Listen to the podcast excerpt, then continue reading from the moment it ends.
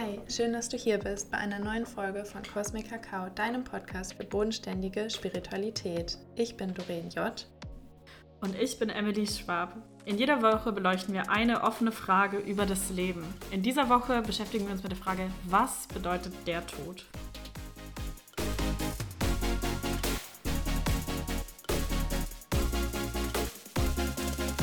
Und wie immer, open your mind, be inspired and find your truth. Ja, ähm, wir sind mal wieder mit einer Bombenfrage eingestiegen. ähm, aber ich würde zuerst gerne mal wissen, wie es Doreen gerade mal so geht. Was geht bei dir? Erzähl mal ein bisschen aus deinem Leben.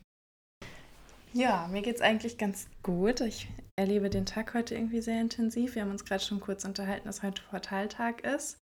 Und äh, irgendwie lässt mich das immer ein bisschen zerstreut fühlen. Ähm, aber im Großen und Ganzen geht es mir gut und ich freue mich jetzt auf den Podcast und die Aufnahme mit dir. Wie geht's dir? Ja, ähnlich, ja. Also Portaltage, für alle, die es nicht wissen, sind Tage, von denen man sagt, dass die äh, Wände zwischen unserem irdischen Leben und dem Universum quasi relativ dünn sind. Die haben Ursprünge im Maya-Kalender, soweit ich weiß.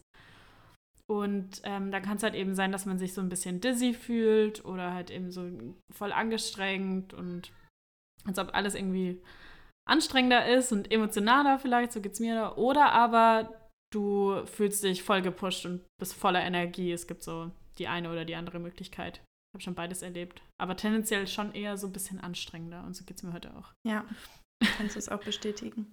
Ja. Ja, auf jeden Fall. Ja, und ansonsten ähm, ist in meiner Wohnung totales Chaos, weil ich ja jetzt nächste Woche Dienstag auf große Reise fliege nach Thailand. Es geht los.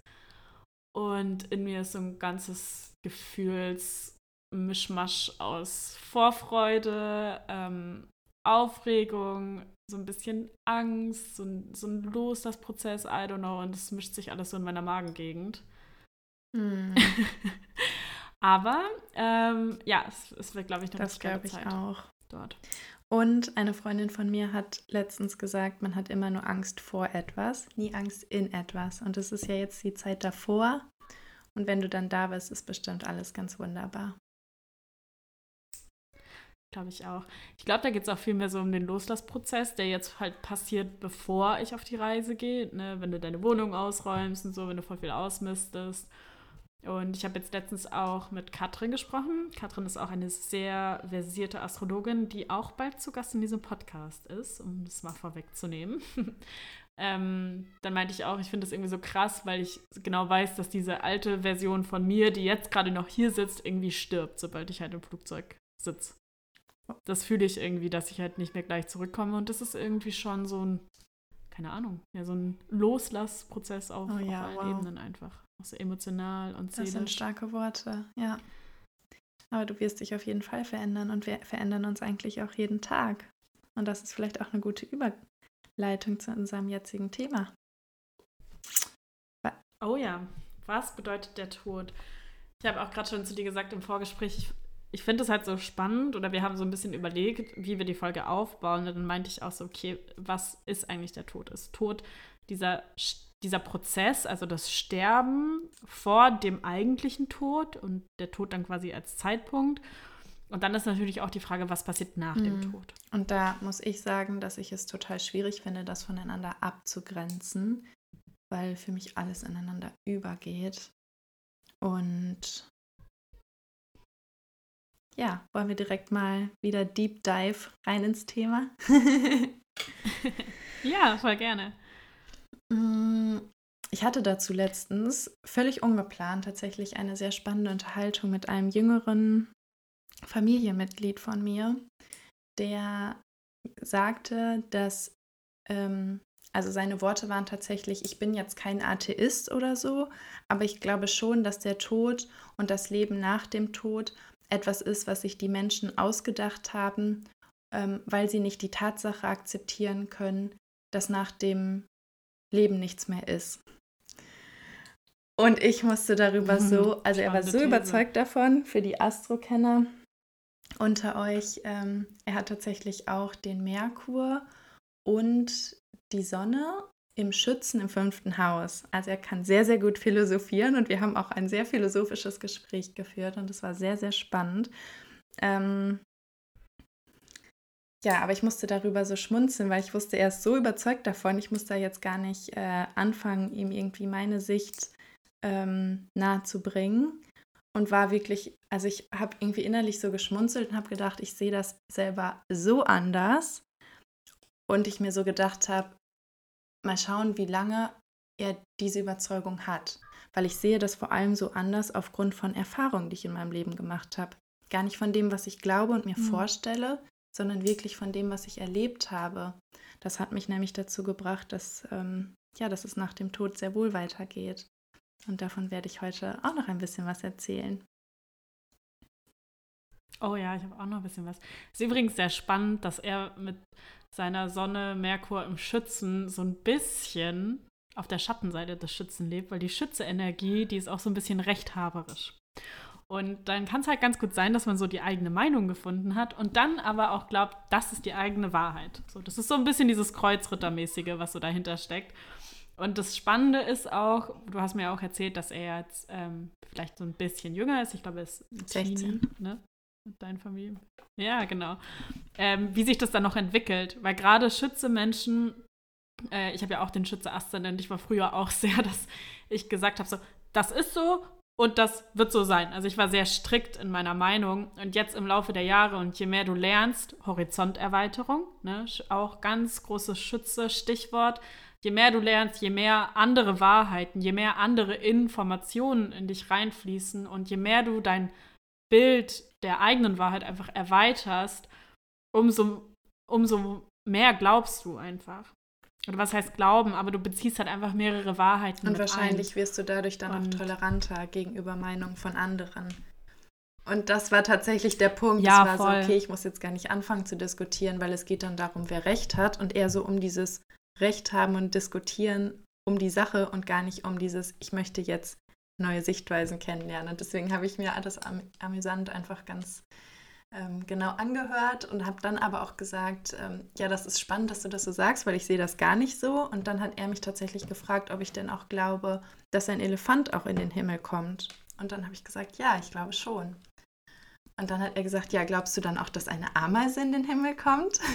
Dann habe ich gesagt, ja, ich glaube auch eine Ameise. Und dann hat er gesagt, ja, weil da sagt das ja auch jeder anders. Und ähm, für viele sehr christlich angehaucht. Das ist eben so, er kommt nämlich gerade auch ähm, tatsächlich aus Amerika und Amerika ist ja auch gerade im ländlichen Bereich, also er hat ein Auslandsjahr da gemacht, genauso wie ich damals. Deswegen kann ich das ganz gut nachvollziehen. Mhm. Und gerade im ländlichen Bereich in Amerika ähm, ist es eben sehr christlich geprägt und auch noch sehr konservativ. Und ähm, da ist die Überzeugung, glaube ich, so von dieser christlichen Perspektive, dass wirklich nur Menschen so in den Himmel kommen und Tiere nicht unbedingt. Und dann hat er gesagt, das würde ja auch jeder anders sehen. Und daran sieht man ja schon, dass sich das alles widerspricht. Und da musste ich total schmunzeln. Und da habe ich ihm auch gesagt, ähm, weil ich das ganz spannend fand, das habe ich mal gehört, dass es Tiere gibt, die ein Kollektivbewusstsein haben. Und dazu gehören eben auch Insekten. Und ich glaube sogar auch Vögel. Und es gibt Tiere, die haben ein mhm. Eigenes Bewusstsein. Und dazu gehören eben Hunde, Katzen, Elefanten. Und ähm, da weiß ich es tatsächlich nicht genau, weil auch da bin ich natürlich, also ich bin, ich weiß natürlich sowieso überhaupt nichts, aber ich habe mir über die Jahre so meine, aufgrund meiner Erfahrung so meine Ansätze gebildet, ähm, dass ich mir vorstellen kann, dass diese Ameisenenergie zwar weiterlebt, aber vielleicht nicht jede Ameise für sich, weil es einfach so eine Kollektivenergie ist. Und ein Tier ja, ja, das ist ja auch. Und ein Tier also. wie eine Katze oder ein Hund, die einen eigenen Charakter haben, die auch irgendwie so eine ganz eigene Energie haben, ähm, ja wirklich auch als Individuum in einer anderen Form weiterleben, wenn sie sterben. Voll. Das ist ja auch voll interessant, ähm, dass du, dass Ameisen ja auch so eine Duftspur versprühen und sobald halt eine Ameise die verloren hat, dann stirbt die auch. Also die kann gar nicht ohne ihr Kollektiv überleben, weil die sich quasi immer durch ihre eigene, durch ihre Ameisenstraße einfach zeigen, wo es lang geht. Und das ist halt ich finde es schon sehr, sehr spannend. Wobei ja natürlich auch Katzen und Hunde trauern können.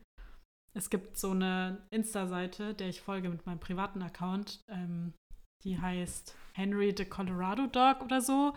Und Henry ist der Hund und Baloo ist der Kater und die haben halt so ein, sind halt irgendwie Best of Friends. und Henry ist jetzt aber leider gestorben vor ein paar Monaten. Und Baloo war so unglaublich am Trauern einfach. Und jetzt hat er einen neuen Gefährten, den Pan, so ein Husky-Mix.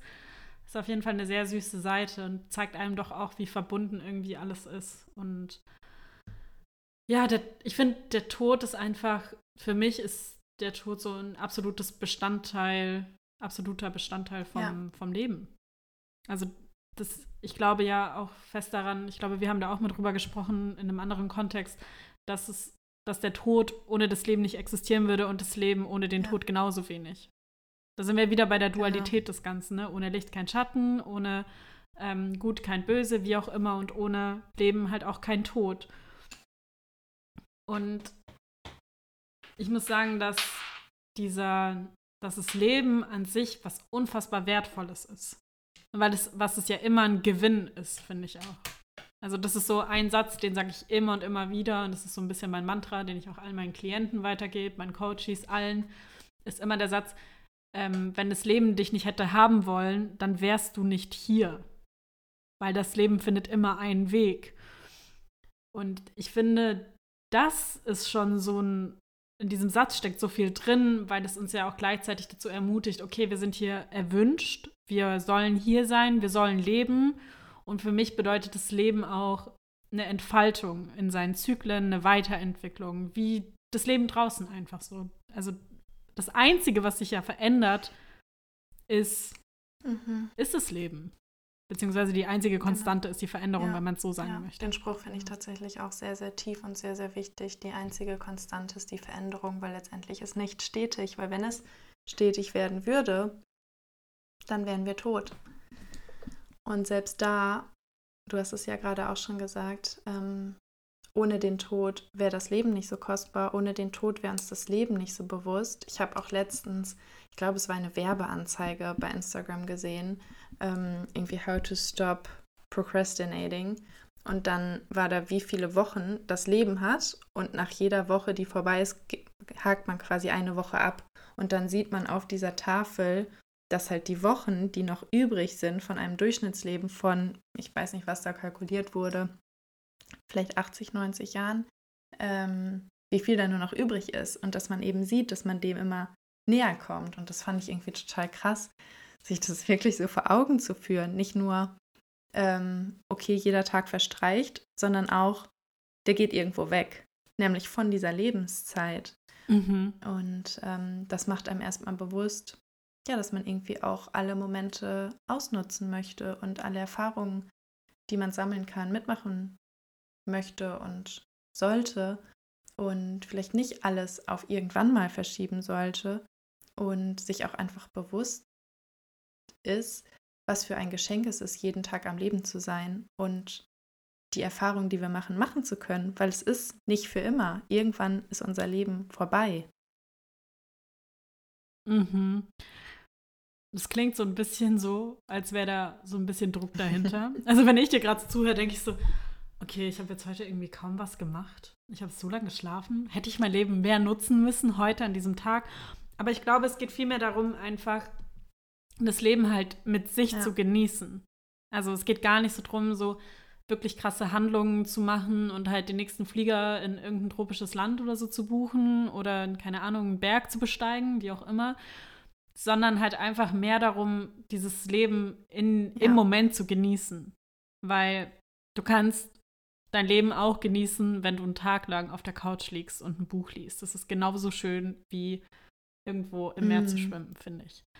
Ich glaube aber, was so wichtig dahinter ist, ist einfach diese Schönheit immer wieder zu erkennen. Ja. Und dieses im Moment sein, was du gerade angesprochen hast. Danke, dass du das so toll ergänzt hast. Genau. Dass man einfach im Moment ist und nicht im Gestern lebt und nicht im Morgen lebt und nicht ja irgendwie ähm, den Moment nicht zu schätzen weiß, sondern genau das zu schätzen weiß und eben sich dessen bewusst ist. Und egal was man macht, ob es ist, rumzuklüngeln, ob es ist, auf dem Sofa zu liegen, ob es ist, auszuschlafen, aber dafür ja vielleicht auch dankbar sein zu können und das eben auch bewusst zu machen. Mm, voll. Und ich finde auch, oh, ich hatte gerade schon wieder irgendwas Gutes im Kopf, ähm, dass das Leben ja irgendwo auch so eine Chance ist, einfach mal zu sein. Ne? Also im Grunde kannst du ja im Leben nichts falsch machen, weil du kommst ja eigentlich mit nichts hier an. Also du bist ja nur ein kleines Baby, du bist ein bisschen abhängig von deinen Eltern, natürlich ein bisschen sehr, ne? aber im Grunde startest du ja bei Null. Das heißt, alles, was du hast im Moment, ist ja ein Plus. Also so sehe ich das. Und alles, was ich im Leben dadurch auch irgendwie machen kann, kann ich ja auch nicht falsch machen, weil ich starte ja immer bei Null. Stimmt. Also im, ja, im Grunde hast du halt in diesem Leben, finde ich, so jede Chance einfach das Beste daraus rauszuholen. Ja. Weil es gibt nur das eine Ende. Das ist das, was wir alle Menschen einfach irgendwo gleich haben. Bei allen von uns steht am Ende halt der Tod. Wie auch immer der aussehen mag. Und natürlich hoffe ich, dass jeder, der hier zuhört und wir beide, ein sehr langes, erfülltes und buntes Leben haben.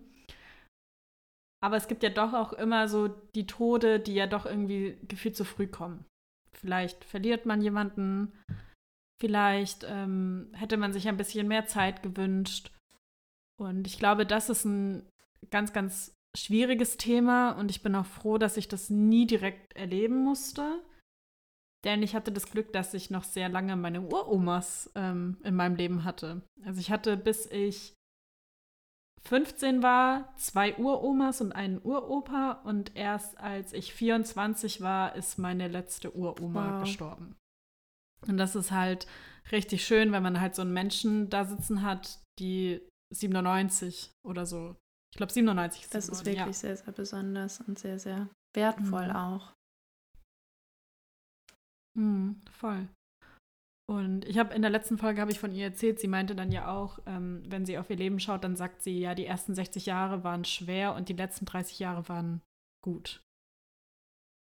Und das äh, Schöne ist auch, dass ich mit meinem Opa, also mit, mit ihrem Sohn gesprochen habe letztens und er hat erzählt, dass er dabei war in dem Moment, also als seine Eltern gestorben sind und hat denen irgendwie so die, den, die Hand äh, hingelegt und hat gemeint, hat sie irgendwie noch so gefragt, ja, glaubst du an Gott? Und sie, äh, eine sehr gläubige Frau, viel in der Bibel gelesen, meinte so, ja klar glaube ich an Gott. So, so ein bisschen, war noch so ein bisschen auf Zack am Ende.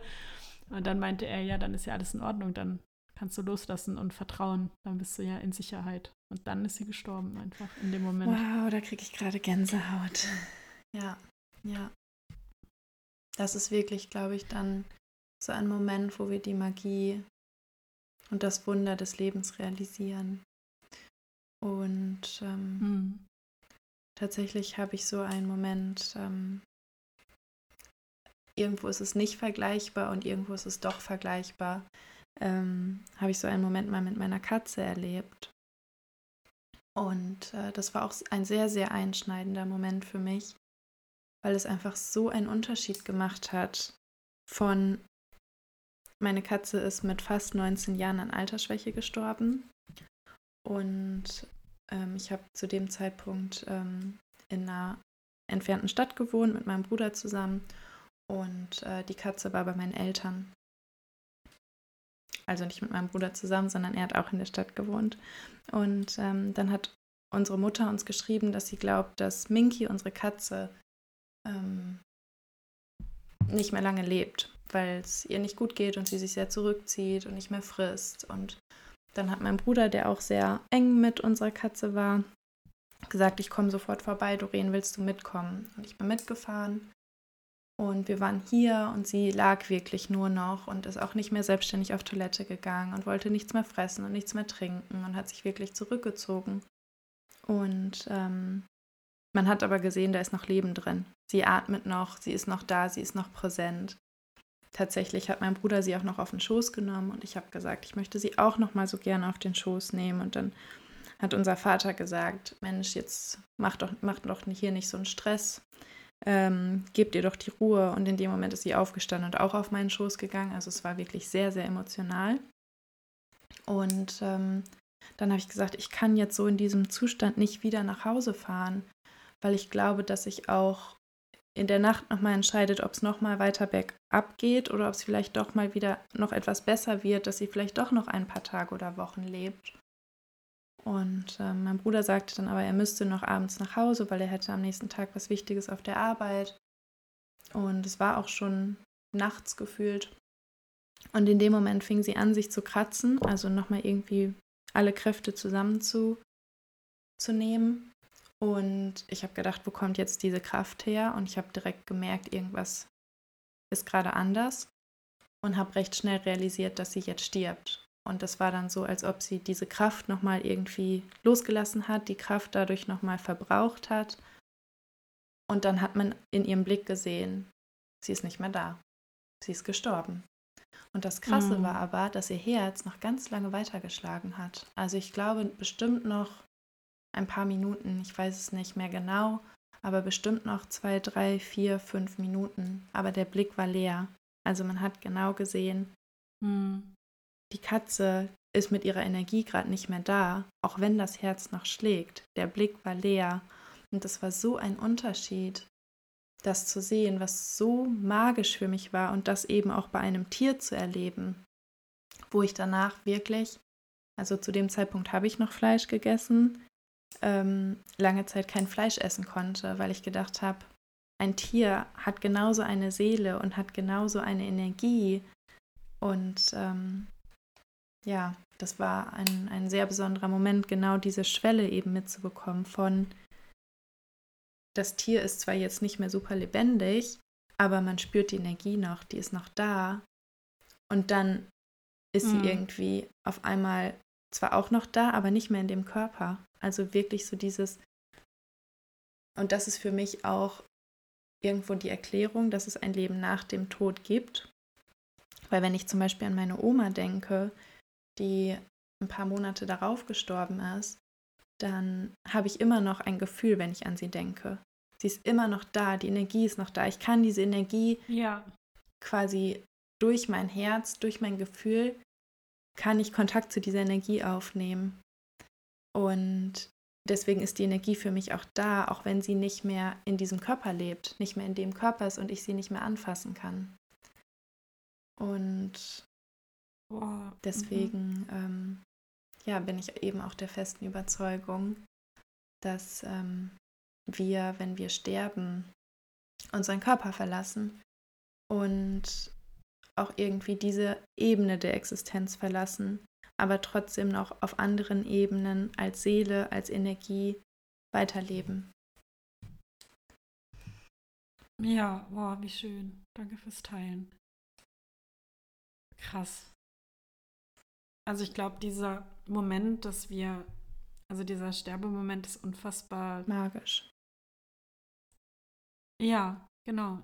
Ich glaube, da gibt es auch kein anderes Wort, weil es ändert ja auch nichts an der, an der Erinnerung für deine Katze, oder? Oder an deine Katze. ähm, ich finde auch, dass zum Beispiel Trauer oder so, oder gerade bei Beerdigungen, wenn ja viele wegen einer Person da sind, dann sind die ja alle aus Liebe da. Dann geht es auf einmal nicht mehr darum, was irgendwie war oder wer mit wem Streit hatte oder was da irgendwie noch so egomäßig auf auf der Liebe draufhängt, sondern da geht es wirklich nur um die reine Liebe. Und ich glaube, das ist auch so ein Grund, warum Trauer nur eine andere Form mhm. von Liebe ist, also von Liebe ausdrücken. Und ich denke auch, dass wir die Menschen, die uns bewegt haben, dass wir die immer im Herzen haben. Also wenn ich an meine Uroma denke, dann denke ich nicht dran an ihre Beerdigung, wie sie in dem Sarg lag, weil das war für mich nicht mehr meine Uroma. Also da war ja nicht mehr ihre Seele drin. Das also ich finde es auch immer erstaunlich, wenn man auf Beerdigungen ist, dass die, also dass dieser Körper, der in dem Sarg liegt, eigentlich kaum noch was mit der Person zu tun hatte, ja. die man kannte. Und wenn ich halt an meine Oma denke, dann denke ich immer an unsere Gespräche, wie sie da saß und wie sie immer so, sie hat immer so ihre Hände so ineinander verschränkt und dann so die Daumen umeinander gedreht. wenn sie irgendwie an irgendwas gedacht hat oder wenn sie Gitarre gespielt hat oder so oder ihre irgendeine so ZDF-Sendung mit diese tausend Rosen oder wie auch immer die heißt, hat sie immer geschaut. und hatte immer so Eukalyptusbonbons. Das ist zum Beispiel das, wenn ich an meine Uroma denke. So an ihre Geschichten, wie schlau sie war, dass sie immer noch so super fit auf drei Sprachen war. Und wahrscheinlich ist es auch mit deiner Katze jetzt nicht ähm, nur der Tod an sich oder beziehungsweise das Erlebnis, wobei es ja wahrscheinlich auch ein wunderschönes Erlebnis war, wenn man das so mitnehmen ja, kann. Also ich habe mich danach ähm. tatsächlich ähm, auch selber wie in einer anderen Welt gefühlt. Also wir sind dann wirklich, haben uns dann ins Auto gesetzt und sind weggefahren und wir waren alle so sprachlos und dann so, was war das eigentlich gerade? Das fühlt sich gerade an, als hätten wir irgendwie einen Film geguckt. So, weil das ist gerade irgendwie so surreal. Und es war wirklich so, mhm. also irgendwie, ja, war es so was ganz Besonderes. Und natürlich waren wir total traurig. Aber auch da war ich, als ich wusste, dass sie gehen wird, mindestens genauso traurig. Und es war dann irgendwie schön zu wissen, okay, es ist, sie hatte so ein schönes, langes Leben und sie ist wirklich im Kreise unserer Familie von uns gegangen. Das war wirklich, ja, sehr, sehr besonders und so, wie du das auch mit der, mit dem Sohn, glaube ich, von deinen Urgroßeltern oder deiner Urgroßmutter erzählt hast ist das ja wirklich mhm. was ganz Besonderes, wenn man so irgendwie auch dabei sein darf. Ja.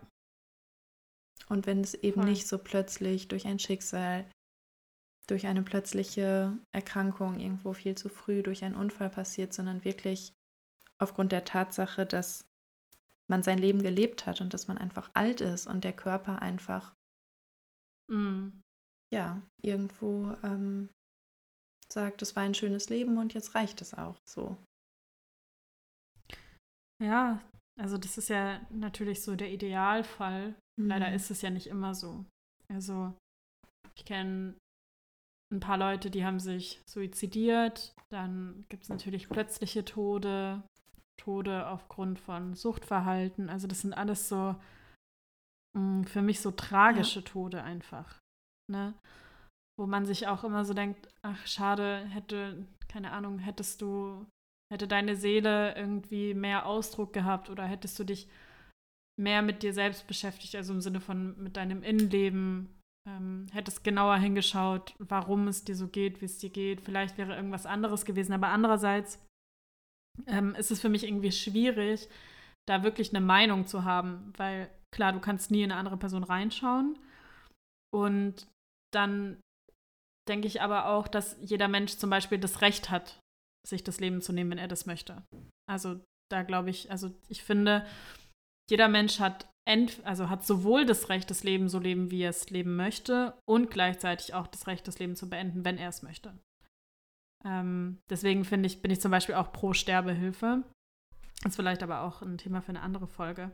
Und was ich mich dann wiederum aber frage, wenn wir doch auf die Welt kommen mit so einem Plan für unser Leben, für unseren Seelenplan und unsere Seele kommt hierher, um Dinge zu erleben und natürlich, um dann irgendwann aus dieser menschlichen Erfahrung wieder rauszutreten. Warum suchen wir uns dann als Seele das aus? Das ist so was, das geht mir irgendwie nicht rein. Ne? Also gerade so schlimme Unfälle oder so oder ähm, weiß was ich, plötzlich auftretende Krankheiten im jungen Alter oder irgendwelche Herzinfarkte oder Schlaganfälle oder so, die einfach irgendwie so auch nicht so richtig Sinn ergeben aus unserem menschlichen Verstand. Und jetzt nochmal, um auf meine Frage zurückzukommen, okay, irgendwie muss das schon so sein, weil ich glaube schon auch, dass das alles irgendwie seine Gründe hat, wie auch immer, und alles irgendwie auf dem Prinzip der Ursache und Wirkung beruht. Aber andererseits ist es natürlich auch irgendwie äh, krass und schade, wenn man jetzt, keine Ahnung, hört, dass ein 21-Jähriger von einem Auto oder so überfahren mhm. wird und dann stirbt. Ja, total. Und ich glaube, darauf können wir auch keine Antwort geben. Auch da wird jeder irgendwie so seine eigene Antwort finden, womit er gut leben kann. Und da gibt es ja auch verschiedene Erklärungsansätze von ähm, mhm. Was ich zum Beispiel mal gehört habe, ist ähm, das plötzliche Kindstode, was ich auch sehr, sehr tragisch und ganz, ganz schrecklich für, für die Eltern und für die Familie finde. Da ähm, habe ich mal gehört, dass das auch eine, jetzt muss ich kurz überlegen, wie es heißt, ähm,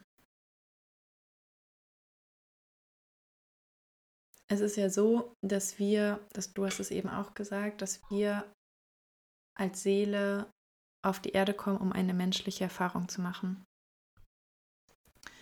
Und wir mal wissen wollen, wie das so ist, Gefühle zu haben, einen Körper zu haben, Dinge anfassen zu können, Sinneserfahrungen zu machen, ähm, sich umarmen zu können, halt all das, was man als reine Energie, als Seele nicht machen kann, weil da ja auch ganz viel Geschenke drin mhm. liegen. Und ähm, dass eine, ein plötzlicher Kindstod auch eine, ähm, jetzt fällt mir doch dieses Wort nicht ein, eine Rückgabegarantie ist. Nee, so heißt es nicht. Eine, vielleicht kannst du mir helfen, wenn du gerade drauf kommst. Quasi, wo die. Eine Reise Ja, so, so in etwa. Also wirklich, wo die Seele es einmal machen wollte, einmal die Erfahrung machen wollte und dann gesagt hat, nee, möchte ich doch nicht. Weil es ja bis jetzt, weil es ja bis jetzt Spannend. auch von der Wissenschaft keine Erklärung gibt, wodurch der plötzliche Kindstod kommt. Man sagt ja wirklich. Anscheinend schon jetzt. Okay. Das kam jetzt erst letztens anscheinend, ist es irgend so ein Enzym, das diese Kinder halt haben und das hängt wohl irgendwie damit zusammen, aber es ist jetzt wohl nicht, noch nicht so richtig erforscht. Aber dann denke ich mir auch wiederum, das ist ja mega interessant, weil wieso sucht die Seele sich gerade dieses mhm. Enzym aus? Ist das vielleicht wie das Ticket zurück oder so? Das finde ich halt sehr, sehr spannend. Wobei ich halt auch weißt du, ich denke halt auch immer so dran, wenn sowas passiert, man sagt ja auch ganz oft, das sind Sternenkinder, ne, weil sie zurückgehen zu den Sternen. Letzten Endes glaube ich, dass wir alle zurückgehen mhm. zu den und Sternen. Und diese Kinder einfach noch früher. Und dass wir, ja genau, die Kinder früher und dass wir vielleicht aus zwei Gründen halt einfach, oder aus drei Gründen einfach zurückgehen. Also der erste wäre, okay, wir haben unsere Lebensaufgabe irgendwie erfüllt, wie auch immer. Und deswegen kann ich mir auch gut vorstellen, dass ähm, Menschen zum Beispiel irgendwie früh aus diesem Leben genommen werden, weil sie dadurch halt so vielen anderen Menschen anstoßen, dass dieses, dass sich dieses Leben auf der Welt für andere Menschen auch verändert. Also beispielsweise, ähm, wenn jetzt die Freundin von irgendeinem Verstorbenen auf einmal sich darum kümmert, dass Jugendliche Zugang dazu haben, dass sie Trauerhilfe bekommen, auch wenn sie nicht verheiratet oder verwandt sind mit einer Person, was in Deutschland ja leider immer noch viel zu wenig der Fall ist. Ähm, dann glaube ich, okay, vielleicht hat die Seele in dieser menschlichen Erfahrung so viel Leid, dass es nicht mehr tragbar ist, was dann wiederum Suizid oder so erklären würde oder vielleicht ähm, frühe Krankheiten oder vielleicht auch der Tod als Folge von der Bekämpfung dieses, äh, dieses irdischen Lebens, beispielsweise mit Sucht oder so oder irgendwelchem ungesunden Verhalten einfach. Genau. Und ähm, dann wäre ja natürlich die Option, dass wir einfach unsere Seele halt so weit entfaltet haben und die wichtigen Erfahrungen gemacht haben, sodass wir halt eben irgendwo ein erfülltes Leben haben und wir theoretisch seelisch oder so noch weitermachen könnten, aber unser Körper sagt halt irgendwann, okay, du bist zu alt du geht nicht mehr, dein Herz mhm. macht halt nicht mehr mit. Genau, das wären für mich so die drei, drei Gründe irgendwie, ja.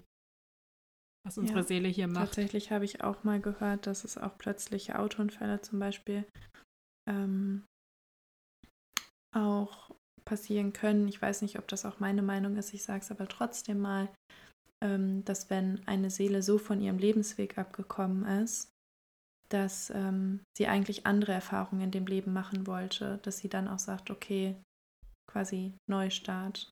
Aber ob das jetzt meine mhm. Meinung ist, das weiß ich nicht. Das habe ich, ähm, ja, das habe ich mal gehört und letztendlich sind es alles irgendwo Erklärungsansätze, die ähm, einem tragischen Erlebnis irgendwo dann doch eine gewisse Sinnhaftigkeit geben sollen, was wir Menschen, glaube ich, brauchen, um mit Dingen Frieden zu schließen.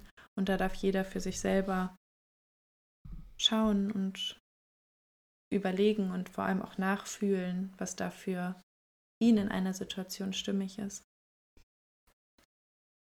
Ja, absolut. Und gleichzeitig glaube ich aber auch, dass wir Seelen immer wieder treffen können. Also mit Reiki beispielsweise kann man ja auch auf die astrale Ebene hochgehen. Das ist so die Seelenebene, Und ich connecte mich regelmäßig mit Menschen, die schon ihre menschliche Erfahrung beendet haben.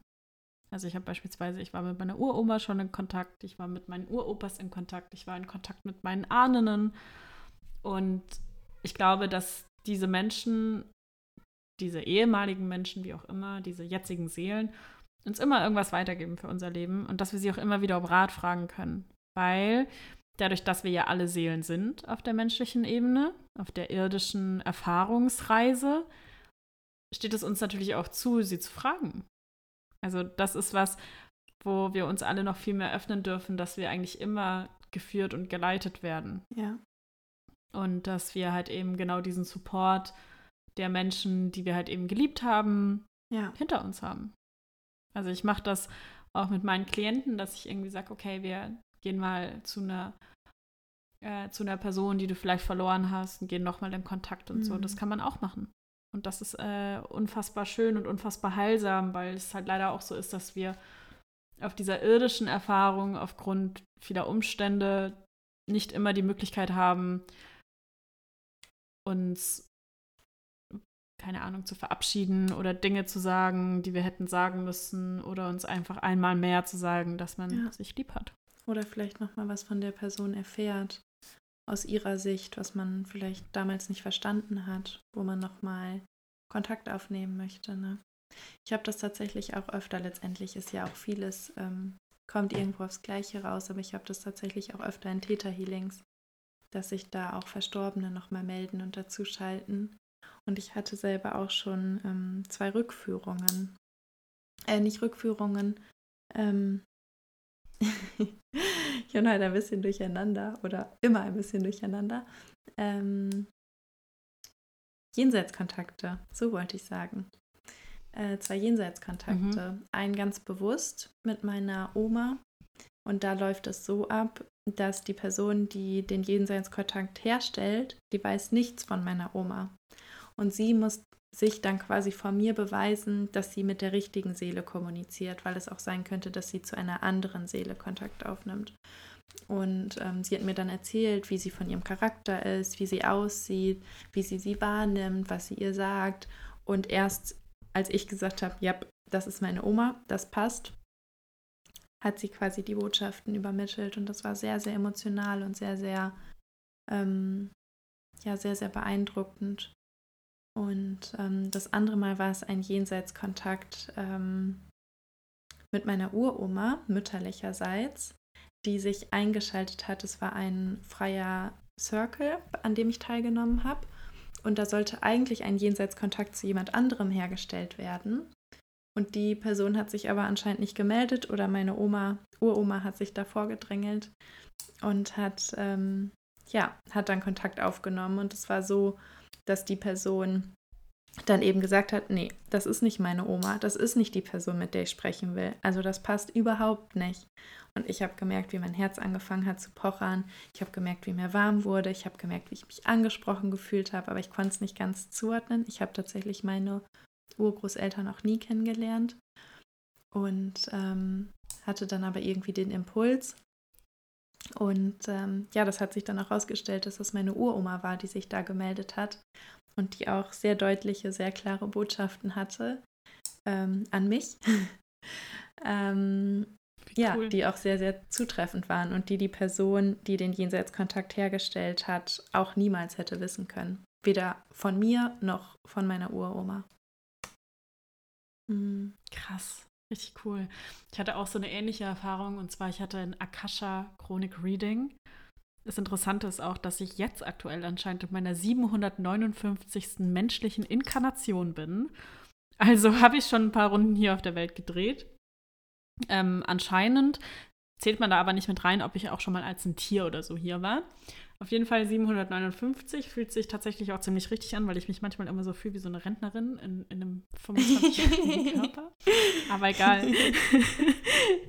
ähm, und das Interessante war aber, ich habe mich dann auch ganz bewusst mit einer, mit der Mutter meines Uropas connected, weil ich gehört habe und ich wusste aber nicht so genau, was sie gemacht hat. Das kam dann erst im Nachhinein raus, dass sie auch irgendeine Form von Heilerin war. Und sie hat sich so gefreut, dass ich da bin. Und ich habe sie ja natürlich auch niemals kennengelernt und so. Und das war eine echt coole Frau, die sich so in so einem 20er-Jahre-Dress gezeigt hat und alles, weil das wohl ihre liebste Zeit war. Und dann habe ich sie gefragt, ja, du warst irgendwie auch eine Heilerin oder so. Und dann meinte sie so, ja, die einen sagen so, die anderen sagen so und grinst irgendwie so. Und dann habe ich sie auch so ein bisschen so um Rat gefragt und alles. Und ja, du fragst natürlich auch so, okay, bin ich auf dem richtigen Weg? Man fühlt das selber auch, aber ich habe sie dann nochmal gefragt und dann meinte sie so, ja, voll. Und sie freut sich so, dass ich jetzt mit Reiki und mit Astro und so, so Menschen in der Heilung quasi auch irgendwie begleite, weil sie sich immer gewünscht hätte, dass sie das jemandem weitergeben kann. Und jetzt bin ich das halt irgendwie vier, fünf Generationen später. Und äh, das Schöne ist auch, was ich dann gesehen habe, ist so, dass zwischen unseren Herzen so wie so eine Art goldenes Band so entstanden ist. Und ähm, dann habe ich ihr auch von so ein paar Projekten erzählt. Ich weiß noch gar nicht, ob ich sie jetzt hier erzählen soll. Das dauert alles noch ein bisschen. Aber auf jeden Fall habe ich sie nach so nach einem gefragt. Und dann hat sie sich sehr gefreut und so. Und dann war das für mich auch irgendwie so ein Zeichen, okay, cool, das kann man schon irgendwie mal angehen irgendwo. Und jetzt pass auf. Ähm, was sie gemacht hat tatsächlich in ihrem Leben, war Menschen zu heilen, aber nicht so wie ich auf energetischer, Verstandes-, emotionaler Ebene, sondern sie hat damals 1800, ähm, ja so frühes, 19, äh, frühes 20. Jahrhundert eben, also so 1910, 1920 so, sie hat Knochenbrüche geheilt.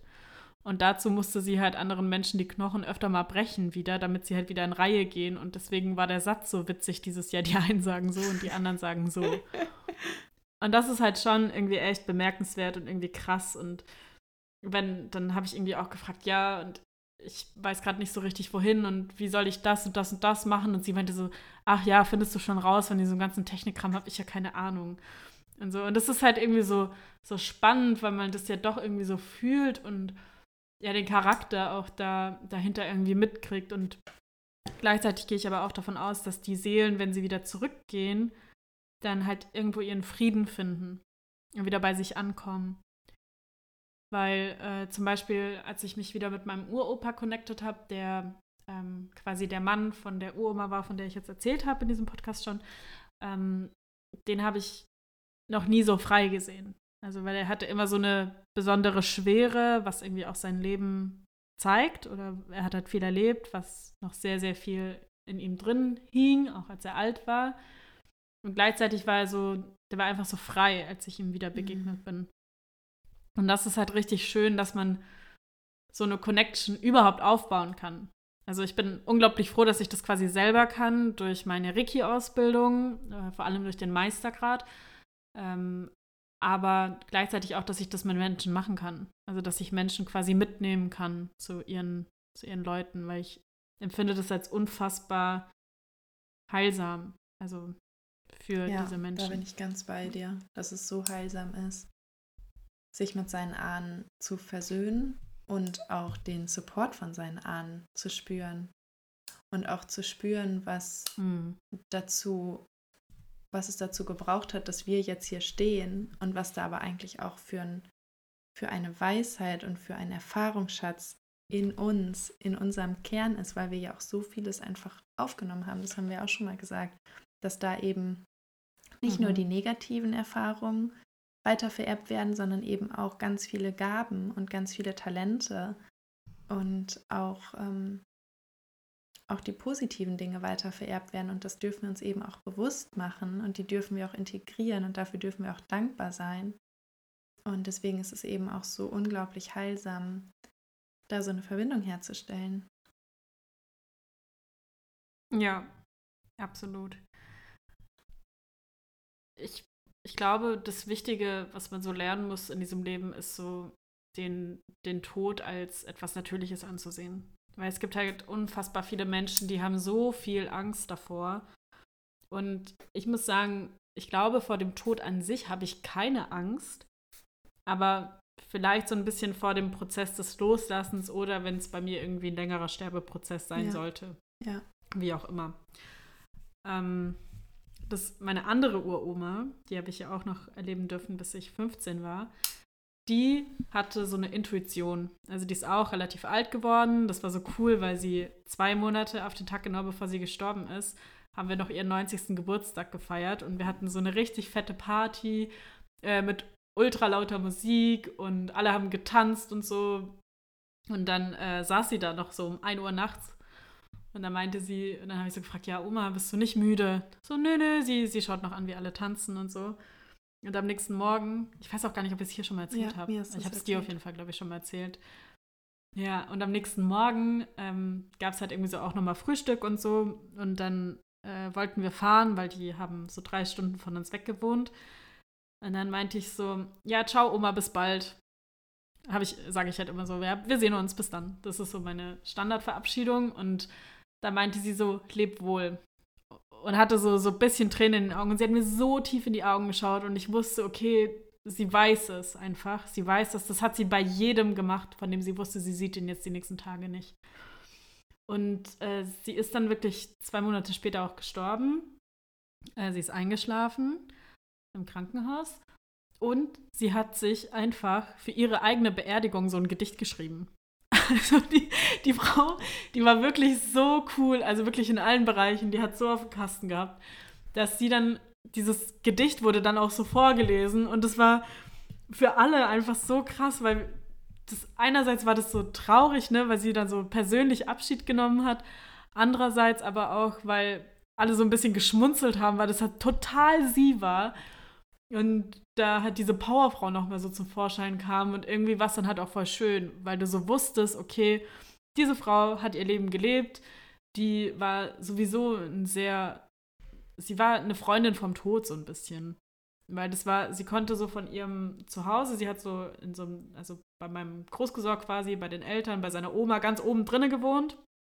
Und sie konnte von ihrem Fenster quasi auf den Friedhof schauen, weil die haben da in der Nähe gewohnt. Und die ist auch immer zu einer Beerdigung gegangen. Also wenn sie so wusste, ah, okay, sie kennt die Menschen da so ein bisschen oder einfach nur so und hat sich einfach so von dieser Seele verabschiedet. Für sie war das so ganz normal einfach, äh, sich immer wieder mit dem Tod zu beschäftigen. Und ja, also echt cool. Echt, echt spannend, so wie. ja. ja, eine wirklich beeindruckende Erfahrung. Und was du gerade gesagt hast, eigentlich ist der, Tod, ist der Tod was ganz Natürliches. Und ähm, mhm. ja, ich glaube, wir verdrängen das oft, weil wir so am Leben festhalten und auch oft, so erlebe ich viele Menschen oder auch einfach das System, in dem wir leben, uns oft in so, in so einem Hamsterrad gefangen hält. Ähm, Gerade noch die älteren Generationen, wo man gar nicht dazu kommt, sich mit sich, mit seiner Energie und ähm, ja auch mit seinem Leben, mit dem Sinn des Lebens und dadurch auch nicht mit dem Tod beschäftigt, sondern so Tag für Tag einfach lebt. Und da hatte ich letztens auch ein ganz spannendes Gespräch mit meinem Vater, auch über Astrologie. Und dann habe ich gesagt, ja, mein Gefühl sagt mir, dass es auch einfach total im Kommen ist und dass es noch viel mehr wird in den nächsten Jahren. Und dann hat er mich gefragt, warum ich das meine.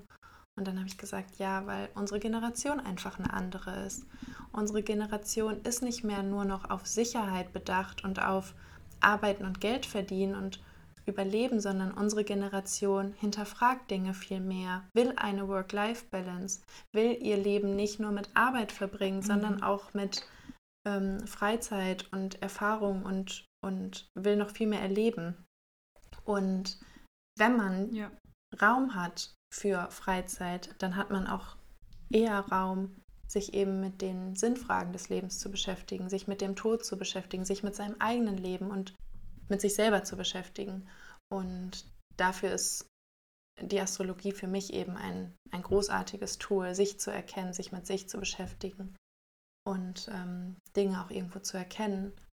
Und ähm, ja, wie bin ich jetzt dahin gekommen, das zu sagen? Dass eben so viele vergessen haben, dass der Tod einfach was ganz Natürliches ist, weil sie einfach so manchmal schon fast gefangen in ihrem Leben sind. Mhm. Ich finde das auch so. Also ich finde, wenn wir nicht mehr so einfach unser Sein überlappen durch unfassbar viel Arbeit, durch was weiß ich, wie wir uns ablenken können ähm, dann kommen wir gar nicht anders als dahin, uns zu fragen, okay, was machen wir ja. mit diesem Leben? Und deswegen glaube ich auch, dass ganz viele Menschen, die vielleicht auch unter einer Depression leiden, jetzt auch wieder hier, äh, Disclaimer, ich bin hier keine Therapeutin und so, das ist jetzt nur eine einzige Perspektive, die ich auf Depressionen habe. Ich habe da noch mehr, aber was ich halt irgendwo auch glaube, dass gerade diese Menschen so ein bisschen von dem Sinn gelöst sind in ihrem Leben. Also, dass sie gar nicht so wissen, okay, wohin geht's, was mache ich mit meinem Leben, hat alles irgendwie Sinn, was ich hier gerade tue. So ging es mir zumindest, als ich in meiner Depression war und ich dachte die ganze Zeit so, okay, was, was bleibt denn dann noch? Was mache ich denn hier eigentlich, wenn nichts mehr Sinn hat und so? Und dann ähm, setzt du dich schon irgendwie damit auseinander, okay, was, was ist denn, wenn ich gehe? Also was passiert, wenn ich bleibe? Und ähm, es hat ein bisschen gedauert, aber mittlerweile ist es wirklich eins meiner größten Motivationen zu sagen, okay, ich hinterlasse irgendwas Sinnvolles, mhm. wenn ich hier weggehe. Weil dafür bin ich ja hier. Und ich glaube, dass es gerade deswegen so wichtig ist auch, dass wir unser Leben ab und an hinterfragen, weil es halt eben endlich ist.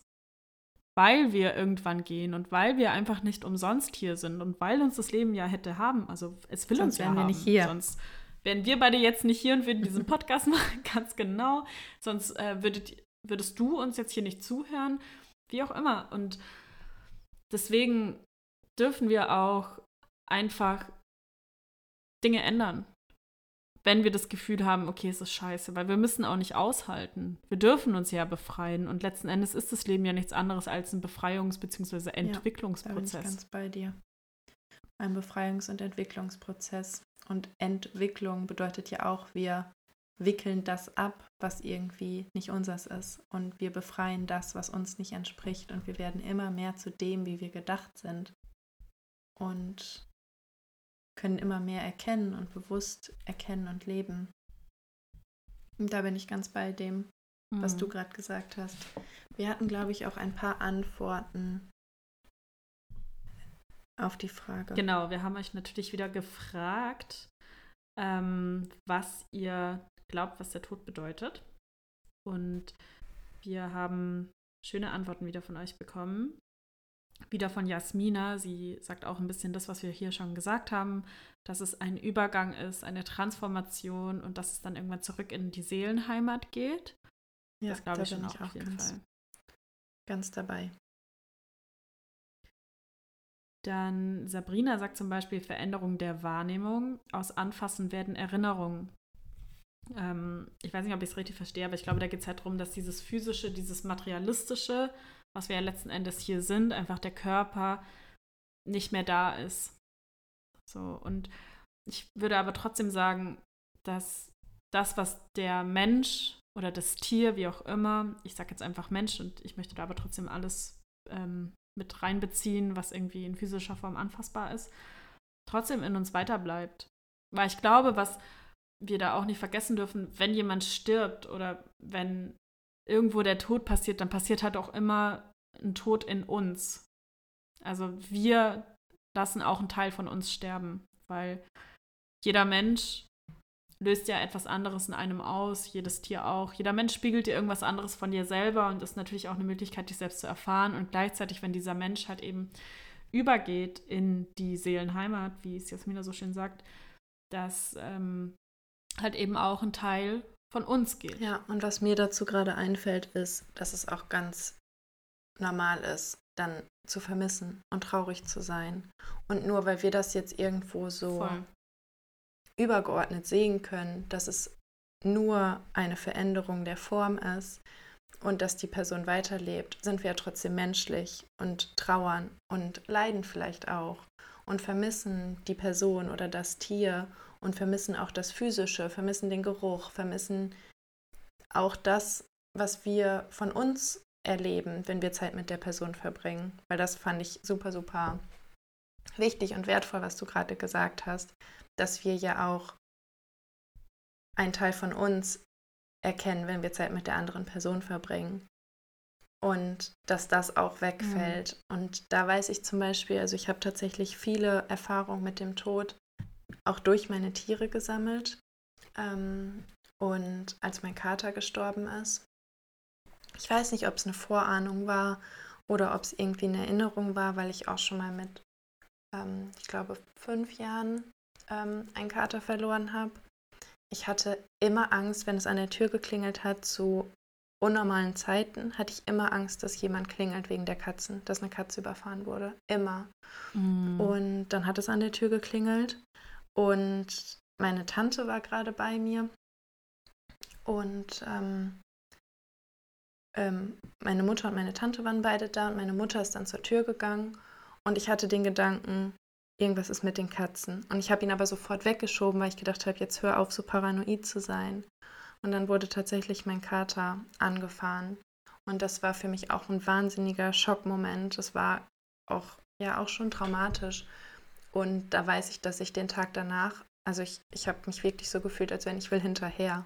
Also wirklich so dieses, ich will selber dahin, wo der ist. Ich kann ja. das nicht zulassen, dass er jetzt gegangen ist, weil ähm, ich das mhm. einfach nicht annehmen konnte in dem Moment. Und auch da, ja, dürfen wir uns das auch eingestehen, dass wir das nicht immer so ganz annehmend annehmen können, sondern dass wir da auch wütend, traurig und enttäuscht sein dürfen.